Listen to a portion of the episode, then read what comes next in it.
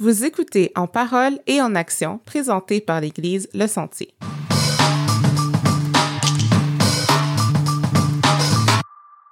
Bonjour et bienvenue à un autre épisode d'En parole et en action. Ici Dina Destin et je suis avec Mike, mon co-animateur. Allô? Allô, Dina, comment ça va? Ça va bien, toi? Ça va super bien. Une autre belle entrevue aujourd'hui euh, avec euh, une auteure, euh, Nastasia Charret. Oui, on a eu vraiment du fun à parler avec, puis à comprendre un petit peu plus les intérêts puis la motivation, dans le fond, pour son livre qu'on a tous les deux lu, mm-hmm. Stanley sur Terre. Mm-hmm. Un roman super intéressant qui traite de l'autisme, en fait. Oui, puis, euh, on a également parlé des défis quotidiens, de comment on peut euh, mieux aimer, euh, l'importance de s'informer puis de se sensibiliser face à l'autisme, comment utiliser les dons que Dieu nous a donnés pour son œuvre, en fait. Mais... Mm-hmm. Comment servir dans la société, dans le fond, avec les, dons, les dons que Dieu nous a donnés. Exactement. C'était vraiment cool. Voudrais-tu nous faire une bio sur Nastasia? Oui, euh, donc Nastasia Charret est une épouse et mère de deux garçons. Elle est écrivaine depuis une dizaine d'années, principalement aux éditions Exit. Elle aime transmettre la passion de la lecture et de l'écriture ainsi que sa curiosité scientifique au travers de ses écrits. Elle explore diverses formes d'art toujours en quête d'éléments de vie pour enrichir ses récits. Elle est également poétesse funéraire et musicienne à la louange de l'Église. Donc, sur ce, on vous laisse sur euh, l'entrevue avec euh, Nastasia. Bonne écoute. Bonne écoute. Donc, salut Nastasia, comment tu vas?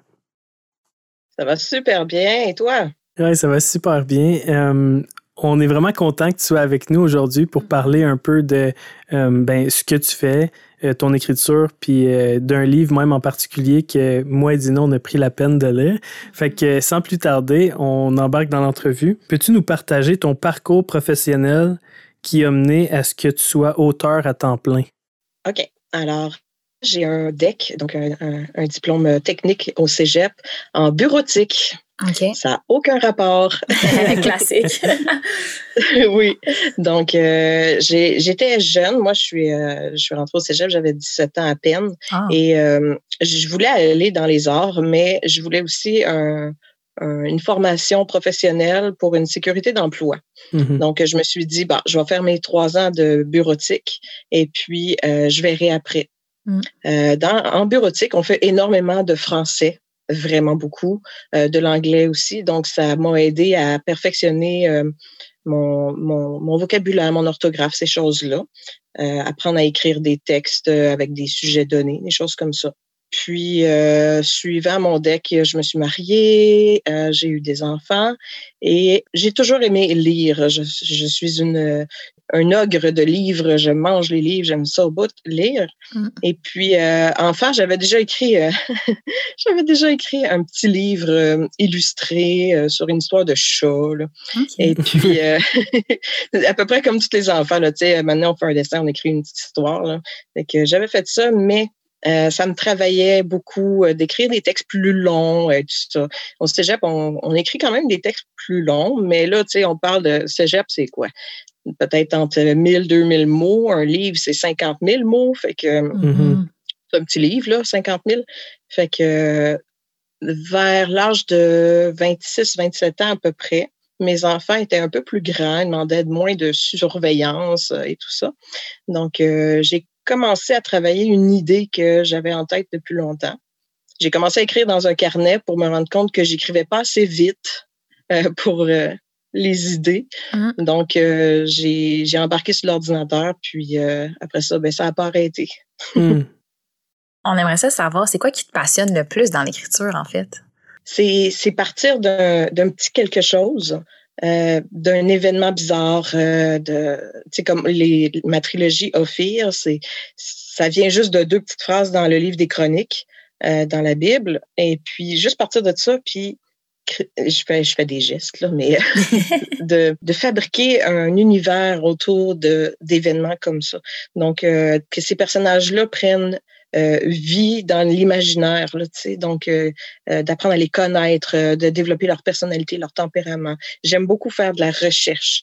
c'est idiot, mais je savais pas comment faire cuire de la nourriture sur un bateau en pleine mer en 900 avant Jésus-Christ. J'ai fait de la recherche là-dessus sur des documents de professeurs universitaires en Angleterre qui avaient fait des recherches là-dessus. En tout cas, euh, ça, ça me passionne beaucoup, écrire sur des sujets que je connais pas nécessairement très bien pour pouvoir apprendre sur ces sujets-là aussi. OK. Donc, il y a vraiment une motivation aussi d'apprentissage de, quand tu écris. Oui, beaucoup. Mais euh, en tout cas, qu'est-ce que tu dis là, par rapport à comme prendre quelque chose de petit, puis tu sais, de, de, le faire grossir, puis de comme nous faire vivre un peu l'imaginaire. Je pense que ça, c'est une des réalités à travers euh, ton livre, là, Stanley sur Terre. Comme moi puis Dina, c'est ça, on a pris le temps de le lire. Puis, euh, tu sais, comment est-ce que tu fais grand... Mais dans le fond, moi, personnellement, j'en lis pas beaucoup de livres, comme plus romans. Puis là, de lire ça, tu sais, c'est vrai que ça l'englobe comme... Tu, tu finis par... On dirait que tu es avec eux autres dans la salle de classe, puis que tu vis un peu ce moment-là, tu sais. Mais on voulait savoir... Euh, Peux-tu nous expliquer quelle a été ta source d'inspiration pour ce, roman-là précisément? Bien sûr. Alors, Stanley sur Terre, j'avais à cœur pour mes enfants. Moi, j'ai deux garçons, Noé et Élisée. Ils ont respectivement 11 et 14 ans. Et les deux sont autistes légers, mais quand même, euh, ça fait partie de leur quotidien. Et puis, euh, c'est arrivé à quelques reprises que j'ai dû euh, leur servir comme d'interprète auprès de leurs amis, auprès de, de, gens autour d'eux pour faire comprendre leurs différences, mmh. pour les aider à s'intégrer. Donc, euh, je me suis dit, il n'y a pas tant de livres que ça pour les enfants euh, neurotypiques, pour apprendre à connaître un enfant qui est différent. Mmh. Donc, un enfant autiste dans le cas de Stanley. Euh, Stanley, c'est un mélange, c'est pas un de mes enfants précisément, c'est un mélange de plusieurs enfants, dont les miens, euh, que je connais, euh, qui ont des particularités, vu que chaque enfant autiste est différent, mmh euh, comme tout le monde. Ils ont chacun leur personnalité, ils ont chacun leur, euh, leur petite chose particulière. Stanley est unique. Stanley, c'est un petit gars dans ma tête. Mmh non, c'était vraiment intéressant. Puis euh, j'ai appris beaucoup en fait euh, en lisant ce livre-là sur euh, l'autisme, parce que c'est pas un sujet qu'on entend souvent parler quand même de plus en plus, oui, mais pas nécessairement tout le temps. Puis, ben, étant donné qu'on en parle, est-ce que tu serais ouverte à nous expliquer un peu qu'est-ce que c'est l'autisme, juste pour nos auditeurs, les mettre en contexte? Bien sûr. L'autisme, c'est un trouble neurologique. Donc, c'est moi, j'ai expliqué à mes enfants, j'ai fait, dans le fond, c'est comme si la majorité des gens étaient des Xbox, puis vous êtes des PS4. Fait que c'est aussi le fun.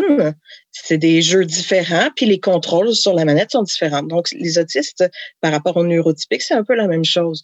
Euh, ils, vivent des émotions, euh, ils veulent apprendre des choses, mais c'est différemment que ça se passe. Donc, euh, chez, chez l'enfant autiste, il y a, surtout euh, deux points majeurs qui sont une différence puis une difficulté parfois. C'est les relations. Donc, euh, entrer en relation avec les autres, pour eux, c'est c'est difficile, c'est pas toujours naturel. Ils doivent apprendre à le faire. Donc, apprendre à s'intéresser à l'autre, apprendre à décoder les expressions chez l'autre, à savoir s'il est content, s'il est pas content, euh, s'il s'ennuie pendant que tu y parles pendant des heures de temps sur comment fonctionne un métro. Mm-hmm. Des passions euh, parfois un peu intense. Il y a aussi euh, l'aspect de, comprendre euh, l'abstrait. Donc, euh, si je regarde mes garçons, ils ont de la difficulté dans tout ce qui est compréhension de texte puis résolution de problèmes mathématiques parce que c'est pas c'est plus abstrait. Ils doivent travailler fort pour comprendre une analyse à faire dans le texte. ils ont aussi un peu de difficulté dans les cours d'éducation physique, par exemple, parce que tout se passe très vite. Ils doivent comprendre les, instructions, ils doivent comprendre les relations entre les joueurs, puis les émotions à travers tout ça. Euh, quand il arrive des injustices, pour eux, c'est comme ça se fait pas, c'est tricher. Puis là, faut qu'on arrête tout le jeu parce que ça ne marche pas. Hum. On l'a pas fait comme il faut. Donc, des petites rigidités aussi euh, à ce niveau-là. Euh, chez les autistes, il y a aussi souvent souvent de l'hypersensibilité. Donc, euh, l'hypersensibilité, par exemple, euh, ça peut être physiquement, la lumière peut les agresser, les vêtements les dérangent. Tu sais, quand on porte un vêtement qui nous dérange un petit peu au début de la journée, au fil de la journée, on s'en rend plus compte. Mais eux autres, toute la journée, le vêtement va les agresser, mm. va les irriter, va puis ça fait monter une espèce de stress chez eux. Mm. Puis des fois, ils vont comme exploser, mais c'est juste une accumulation de trop de lumière, trop de bruit, son chandail fait mal. Mm. Mm-hmm. Fait que c'est c'est une gestion neurologique différente des informations, un traitement différent des informations et euh, l'expression de ces informations-là aussi est différente. Il y a des euh, enfants autistes qui ne parlent pas, mais ça ne veut pas dire qu'ils veulent pas communiquer. Fait que des fois, les parents doivent trouver des moyens alternatifs de communication, dont le langage des signes. La langue des signes euh, est souvent utilisée maintenant. On utilise euh, des images, des pictogrammes, donc pour apprendre à faire des phrases, à construire des événements, à expliquer ce qui va se passer, tout ça. C'est, je dirais que c'est un peu plus de travail euh, pour réussir à trouver les façons de connecter différemment dans, dans tous ces domaines-là mais c'est des, des, enfants merveilleux. Mais j'imagine aussi, plus les années passent, plus c'est facile, tu sais, avec leur communication. Quand c'est quand ils sont tout petits, euh, ça doit être un peu plus difficile de décoder qu'est-ce qui les dérange ou, tu sais. Ben, avant qu'on avant qu'on sache que, notre enfant est autiste, on pense juste que euh, il y a beaucoup de caprices puis qu'il fait beaucoup de crises. Mm. Donc euh, que le le terrible two il dure longtemps. Euh, donc on, finit par connaître notre enfant. Puis moi, les deux garçons sont autistes. Donc pour moi, les deux ben, je pensais que tous les enfants étaient comme ça. Mm-hmm. Donc, il fallait leur expliquer avec des mots bien précis les choses faire attention aux expressions qu'on utilise. Là, comme euh, j'ai dit une fois à mon garçon, euh, ah, j'ai mal à la tête, la tête va m'exploser. Il a capoté parce qu'il l'a pris littéral. Hmm. Ma tête va exploser. Là. Fait que là, ils paniquaient. ils prennent beaucoup les choses, mes garçons, littérales. Donc, hmm. j'ai appris avec le temps à leur dire, c'est des expressions. Fait que là, quand ils sont pas sûrs, ils font, est-ce que c'est une expression? Hmm. ils comprennent pas les expressions toujours non plus. mais pourquoi on dit ça comme ça? Puis, mm ben, je sais pas, ça a été le même tout le temps. Mais euh, ça me permet des fois d'avoir des discussions intéressantes avec les autres. ah ouais, euh, j'imagine. Tu sais, nous, quand on est, en tout cas, je sais pas pour Dina, mais quand j'ai lu le livre, il y a des moments où que ça me faisait rire. Il y a d'autres moments où est-ce que moi-même, j'étais confus, puis là, j'étais plus trop certain. Puis là, on lisait, c'est ça, on en parlait avant l'entrevue, on est comme, le fait d'avoir mis des petits bas de, de page là où est-ce que tu expliques dans le fond qu'est-ce qui s'est passé dans ce chapitre-là ou euh, un des faits que tu voulais comme mettre en lumière un peu comme même pour nous en tout cas pour moi c'est comme ça m'aidait vraiment à comprendre un petit peu plus. Puis je trouvais ça vraiment bien. Je me souviens même le passage que tu as parlé là avec la Xbox là puis le PSK moi je l'avais surligné c'est juste de comme c'est cool d'avoir une image un peu de comment comprendre ça. Dans le fond de se dire que c'est juste une différente façon, mais que dans le fond, c'est comme je dirais du pareil au même, sans vouloir dire, c'est ça, c'est juste différent, mais c'est comme il y a un qui est pas moins ou comme moindre que l'autre. En tout cas, je trouve ça vraiment bien. à notre propre façon, tu sais. C'est ça. Mais euh, le, roman, il est pas étiqueté en tant que comme un roman chrétien, mais est-ce que tu crois quand même que ça peut contribuer à l'œuvre de Dieu, un roman comme ça? Je crois que oui, parce que moi, je ne voulais pas faire de roman, je mets des guillemets, chrétien, dans le sens où mon but est que ça soit accessible à tous, mais que Dieu est accessible aux personnes autistes aussi. Mm-hmm. Même si ça semble abstrait, mes garçons ont vu Dieu agir. Donc, euh, que les parents d'enfants, euh, les parents chrétiens d'enfants autistes qui euh, qui pensent pas que Dieu est inaccessible parce qu'ils ont de la misère à hmm. comprendre des concepts abstraits là, tu sais. Hmm. On le sait euh, nous-mêmes par notre vécu d'avoir vu Dieu répondre à la prière, Dieu agir dans des situations que ça, ça le rend aussi tangible pour une personne autiste.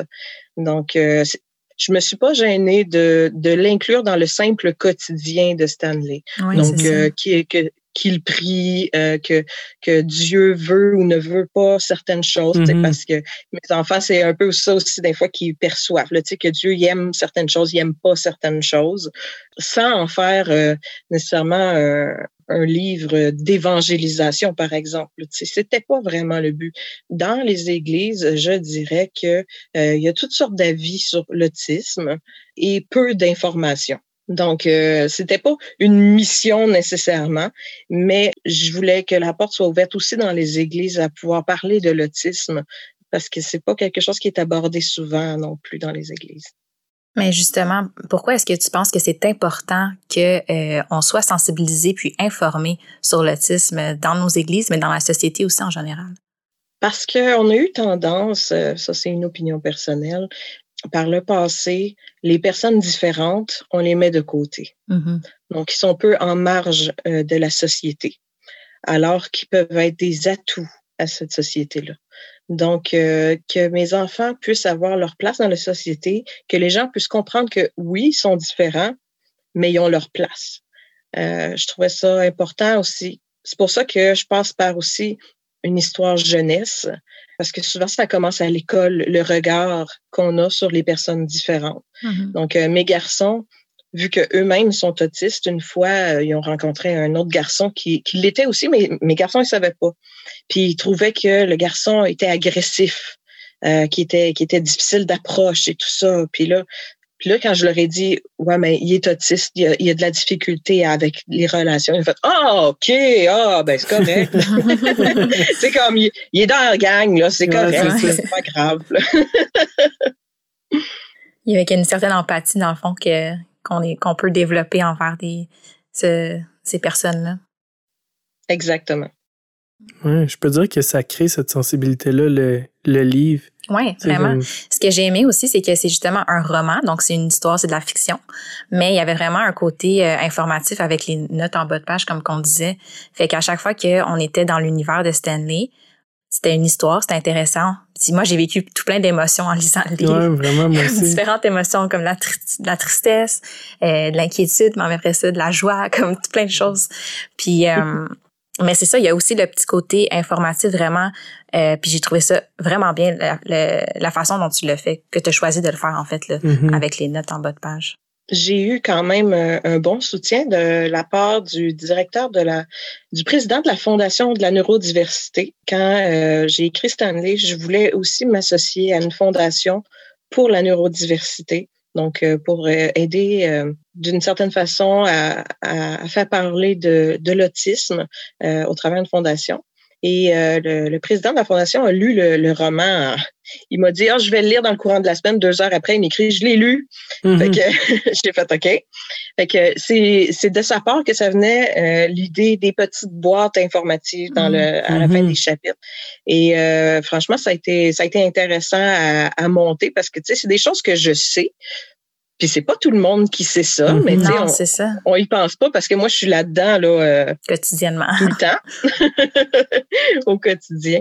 Donc euh, euh, j'ai trouvé ça intéressant de verbaliser ces, ces choses là, puis de rendre ça instructif. Puis c'est, je pense que c'est une des raisons pour laquelle la Fédération québécoise de l'autisme l'a inclus dans leur centre de documentation. Euh, ils en ont fait la publicité euh, sur les réseaux, sur le site web et au travers la lettre euh, de nouvelles littéraires sur les livres qui sortent sur l'autisme. Donc ça, ça circule dans les écoles, dans les CLSC, tout ça. ils se rendent disponibles, ces documents-là, ces livres-là, à ces réseaux-là. Donc, je pense qu'il y avait sa place même dans, dans le système de santé et le système scolaire. C'est vraiment cool. Oui. Au-delà aussi de tout le côté informatif, euh, informatif sur l'autisme, pardon, ce que j'ai aussi ressorti, je trouve, du livre, c'est de faire attention à nos paroles. Parce que, tu sais, l'histoire un peu avec Stanley, c'est qu'il a entendu son frère le traiter de martien. Puis après ça, ça l'a affecté d'une façon différente, lui, parce qu'il, justement, il a un TSA. Mais, je veux dire, on a toutes des choses dans notre vie auxquelles on est plus sensible. Tu sais, peu importe que je trouve que c'est aussi ce qui, ce qui, en, ce qui en est ressorti, j'ai de la misère. que justement, de faire attention à ce qu'on dit, ça peut paraître tellement banal, mais ça peut vraiment affecter quelqu'un. Chez les personnes autistes, le contact visuel est difficile, mais ils sont tous là. Ils entendent les choses qu'on hmm. dit euh, sur eux, que les amis euh, de la classe peuvent dire sur eux quand ils font quelque chose de d'étrange, de hors norme, hmm. euh, pour répondre à un besoin, se boucher les oreilles parce que c'est trop fort, euh, aller se cacher en dessous de son bureau ou des choses comme ça. Là, tu sais. de faire une crise pendant un examen parce que là c'était trop. Il y en avait trop. Euh, puis souvent, c'est une difficulté de communication qui amène les crises. Je dirais qu'en vieillissant, quand on arrive à travailler la communication verbale, c'est pas toujours possible, mais quand on y arrive, les crises sont de moins en moins fréquentes parce qu'ils sont capables de mettre des mots.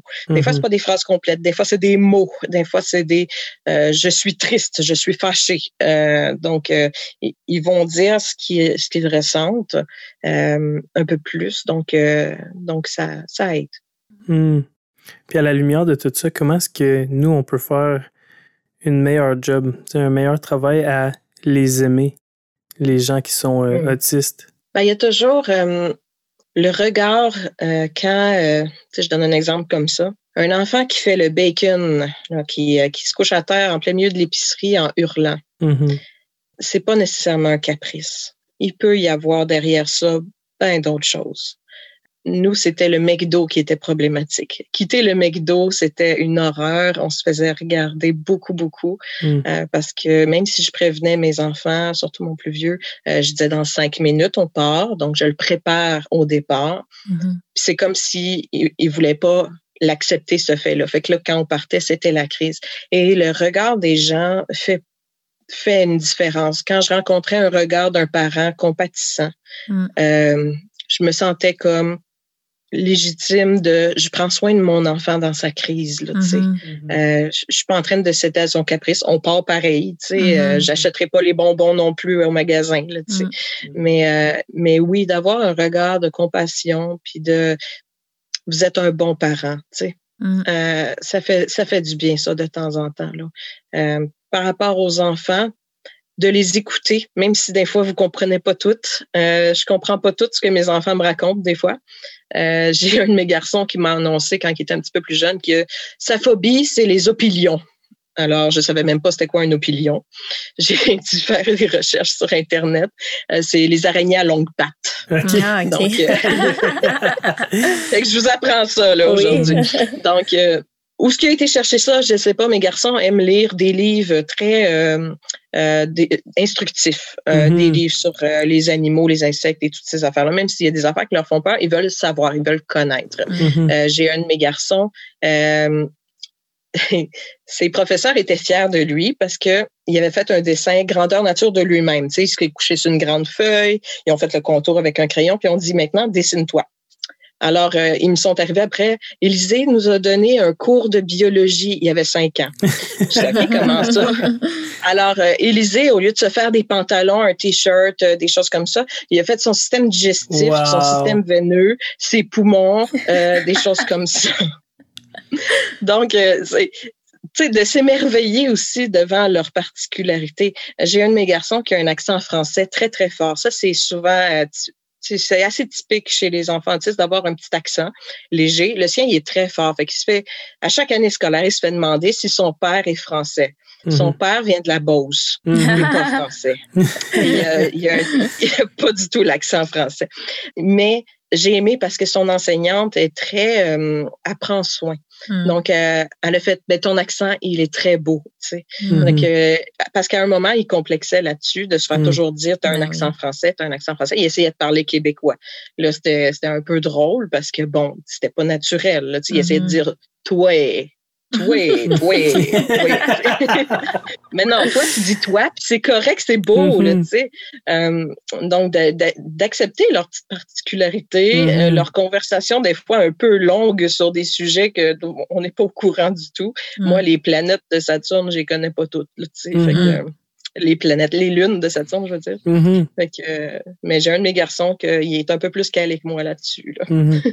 Oh, mais c'est vraiment. Parce que à chaque fois que je pense à justement des autistes, pour moi, il y a comme. Euh, c'est comme s'ils ont un super pouvoir vraiment. Comme moi, j'ai tout le temps perçu ça de même. C'est comme ils sont super bons dans des affaires. Mettons, tu parles les, les informations qu'ils peuvent retenir, mais moi, je trouve ça fou.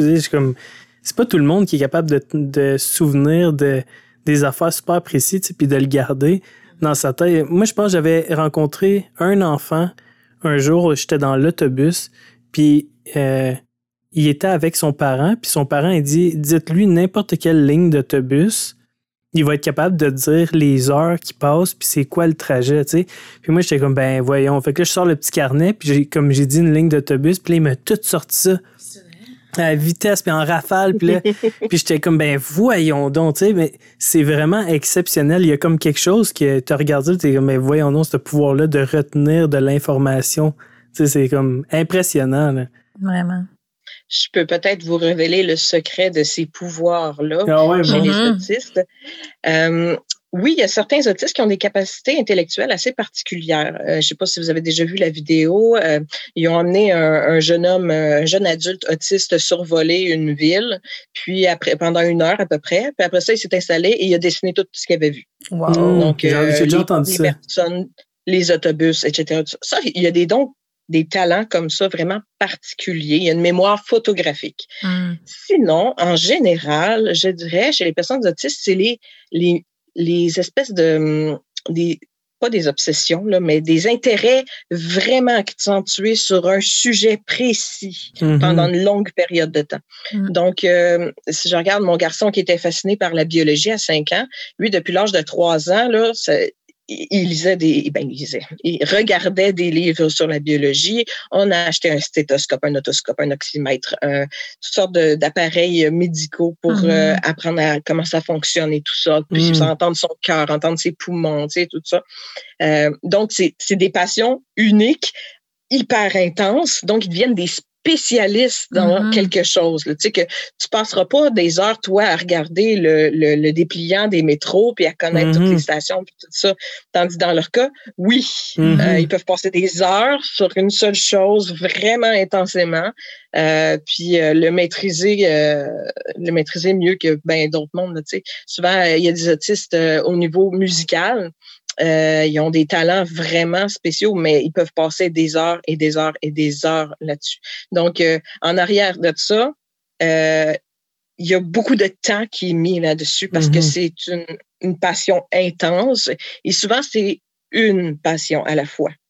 Donc, des choses plus ordinaires, normales, culture générale et tout ça, ça se peut qu'ils connaissent rien sur euh, des choses que, tu sais, ça semble juste normal de savoir parce que eux, ils passent du temps sur cette chose-là. Mais en même temps, cette chose-là les rend vraiment heureux. Est-ce que comme c'est ça, c'est ça. Moi, c'est ça que je trouve cool. Ils sont comme passionnés de quelque chose, mais ils sont vraiment contents. Puis ils veulent ah, apprendre comme ils veulent en manger. Fait qu'un peu, tu disais, tu vous achetiez les affaires, tu sais, pour un peu aller avec sa passion du moment. Je trouve ça super, moi, de, de voir ça. Vraiment, c'est impressionnant. Euh, moi puis mon mari, on est des gens, euh, on est des touches à tout. On aime apprendre sur à peu près tout, puis on est autodidactes les deux. Donc, on est des musiciens de plusieurs sortes d'instruments. Euh, mon mari est du genre à Hey, ici, je me sculptais un arc avec un arbre. Donc, il va aller chercher un arbre dans une forêt mort, puis il va sculpter son arc, là, tu sais. Euh, des choses comme ça. Moi, je me suis dit, ah, pourquoi pas j'apprendrais euh, la langue des signes, là, tu sais, même si je connais personne. Why not, tu sais? Mm-hmm. Fait que, on, a des intérêts, on est des tripeux, là, tu sais, on, on, aime ça essayer des choses euh, différentes. Donc, quand nos garçons démontraient un intérêt envers quoi que ce soit, on était go, on y va à fond, là, tu sais. Fait que même, même moi, j'ai étudié pratiquement un peu la médecine pour pouvoir les aider aussi chez les visites chez le médecin, par exemple, pour que euh, je puisse leur expliquer qu'est-ce que le médecin est en train de faire et pourquoi il est en train de le faire et en quoi mm-hmm. c'est pas dangereux puis que ça va pas exploser. Là, Mais j'imagine que c'est tellement important justement que le parent soit engagé avec l'intérêt de l'enfant. Ça doit pas toujours être le cas, mais j'imagine que ça doit vraiment être important aussi pour qu'il se sente valorisé, tu sais. Euh, oui, euh, simplement oui. Euh, je dirais que c'est pas tous les parents qui ont le temps de le faire aussi. Nous, quand on a eu les enfants, on avait décidé euh, que je voulais euh, être là pour eux autres dans les premières années de leur vie, avant de savoir même qu'ils étaient autistes. Mm. Donc, euh, je suis maman à la maison depuis leur naissance. Mm. Et puis, bon, assez rapidement, on s'est rendu compte qu'il y avait, que les deux avaient des besoins particuliers. donc, même au niveau de l'école du dimanche, j'ai été assez impliquée parce que il fallait que je sois présente quasiment tout le temps. Donc, tant qu'à ça, autant m'impliquer mm-hmm. euh, jusqu'à temps qu'ils soient assez capables de communiquer ce qui allait pas ou euh, ce qui marchait pas là, tu sais. Et puis je, nous on est quand même privilégiés, on avait une ou deux personnes euh, à l'école dimanche qui étaient des techniciennes en éducation spécialisée. Ah, Donc ça a donné comme ça. Donc, euh, il y avait un, service assez efficace euh, au niveau de comprendre leurs besoins. S'il y avait besoin de sortir de la classe parce que c'était trop bruyant, trop de lumière, puis ils comprenaient pas ce qu'il avait à faire, là, la panique montait. Alors, il était capable de le retirer, puis d'aller parler avec lui à l'écart, puis de le rassurer, puis après ça, il revenait. Fait que euh, on a été vraiment bénis là-dessus. Oui, vraiment. Merci Seigneur. oui. tu sais, ton, ton, roman, comme on a parlé un peu tantôt, c'est pas euh, à caractère euh, premièrement chrétien. Tu, sais, tu disais que tu inclus des éléments, mais c'est pas comme le but premier. Euh, fait un peu, c'est quoi ta perspective par rapport à servir dans la société? Parce que toi, tu as écrit un livre pour la société sur l'autisme, mais c'est quoi un peu ta perspective par rapport à ça de comme servir dans la société avec les dons que Dieu nous a donnés? Je dirais que Dieu s'exprime pas d'une seule façon. Dieu va aller chercher les gens dans toutes sortes euh, de métiers. Ça prend des chrétiens partout. Mm-hmm. Moi, auteur, euh, je vais à des salons du livre. Je suis pas mal tout seul. Mm. Euh, je suis sur des groupes d'écrivains. Je suis tout seul aussi. Mm-hmm. Mais Dieu est là parce qu'il m'a envoyé là. Mm-hmm. À ma façon, avec son aide, je peux apporter de la lumière dans les ténèbres des fois, c'est simple. Des fois, c'est prendre soin. C'est de les aimer. Puis, ça m'a permis des fois d'avoir des discussions en privé avec euh, d'autres écrivains euh, qui vivaient des choses difficiles. Puis, ils voyaient bien que je n'étais pas tout à fait comme les autres. Certains savent que, que je suis chrétienne. Puis, euh, généralement, c'est quand même bien accepté. Mais il y a des fois où est-ce que non. Parce que je suis un petit peu à contre-courant. Mm. On nous traite de moutons, mais c'est qui qui est, qui, est dans le troupeau? Donc, euh, je, suis un petit peu à contre-courant, mais on a besoin de, de chrétiens partout pour être des témoins. on a besoin de, de hockeyeurs chrétiens, on a besoin d'humoristes mm-hmm. chrétiens, on a besoin dans, dans tous les domaines euh, des chrétiens pour apporter Dieu partout. Oui, c'est vraiment intéressant. Puis j'aime la façon que tu l'as apporté parce que en tant que chrétien, on est appelé à s'engager dans notre communauté, pas juste dans l'Église. Mais tu sais, s'il n'y a pas de chrétien nulle part parce qu'on reste dans l'Église ou dans la communauté chrétienne, comment est-ce qu'on va témoigner l'amour de Dieu puis tu sais, apporter euh, la parole ailleurs? c'est important mm-hmm. que, comme tu dis, tu tu vas à des salons du livre qui sont pas chrétiens, en guillemets, tu sais, qui sont pas chrétiens, puis es la seule. Mais c'est vrai que mm-hmm. je pense qu'on a quand même un rôle d'aller puis de de participer quand même, même si c'est pas étiqueté chrétien. Oui. Puis aussi, dans mon cas, c'est souvent une discussion que j'ai avec des gens. Euh, on questionne pas le peintre sur sa toile si ça représente pas genre euh, quelque chose par rapport à Dieu ou la Bible, tu sais. Euh, mais par contre, les écrivains, on va parfois, tu sais, dire, ok, mais ça parle pas beaucoup de Dieu, tu sais. Mais en fait, Dieu est dans l'écrit pareil, parce que Dieu est en moi. Mm-hmm. Donc, quand j'écris, Dieu guide ma plume aussi. Mm-hmm. Euh, c'est de l'art aussi. Mm-hmm. Ça peut être beau à lire, ça peut être intéressant à lire. Puis Dieu est au travers aussi. Euh, c'est pas difficile. Euh, j'ai eu une entrevue radio une fois euh, tu fais une recherche sur Internet deux secondes et tu sais que, que, que je fais la louange à l'Église, que qu'on a une banque alimentaire à l'Église, euh, des choses mm-hmm. comme ça. Là. C'est, c'est facile à, faire le lien. Là. Euh, donc, il y a une forme d'art aussi qui rend gloire à Dieu. Donc, dans les beaux mots, dans les belles phrases, dans les belles histoires aussi, que, qu'on est capable de composer. Je vois ça comme une toile, mais avec des mots. Mhm. C'est vraiment cool. Euh, donc, l'entrevue est terminée, mais on a toujours une habitude avec euh, nos invités de partager euh, un verset qu'on a à cœur du moment. donc, si tu pouvais y aller. Bien sûr. C'est Colossiens 3, 23. Ça dit Tout ce que vous faites, faites-le de bon cœur, comme pour le Seigneur et non pour des hommes. Donc, hmm. moi, ça me permet de ne pas me, me restreindre mais de tout donner euh, pour la gloire de Dieu. Hmm. Euh, moi, je peux y aller avec mon verset. Euh, moi, j'ai Jean 3,16, un verset typique Car Dieu a tant aimé le monde qu'il a donné son Fils unique, afin que quiconque croit en lui ne périsse point, mais qu'il ait la vie éternelle. Ça fait tout le temps du bien d'entendre ça. puis de se rappeler, euh, dans le fond, que Dieu nous a aimés à ce point-là, tu sais, de donner son Fils pour nous. Moi, j'ai pris euh, mon verset du moment, Proverbe 16, 24. D'aimables paroles sont comme un rayon de miel, douces pour l'âme et bienfaisantes pour le corps. Hmm.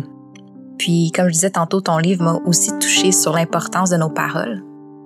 Puis, dans ce verset-là, c'est ça. Ça nous dit que euh, les paroles douces, les bonnes paroles sont importantes, puis ça, ça nous fait du bien.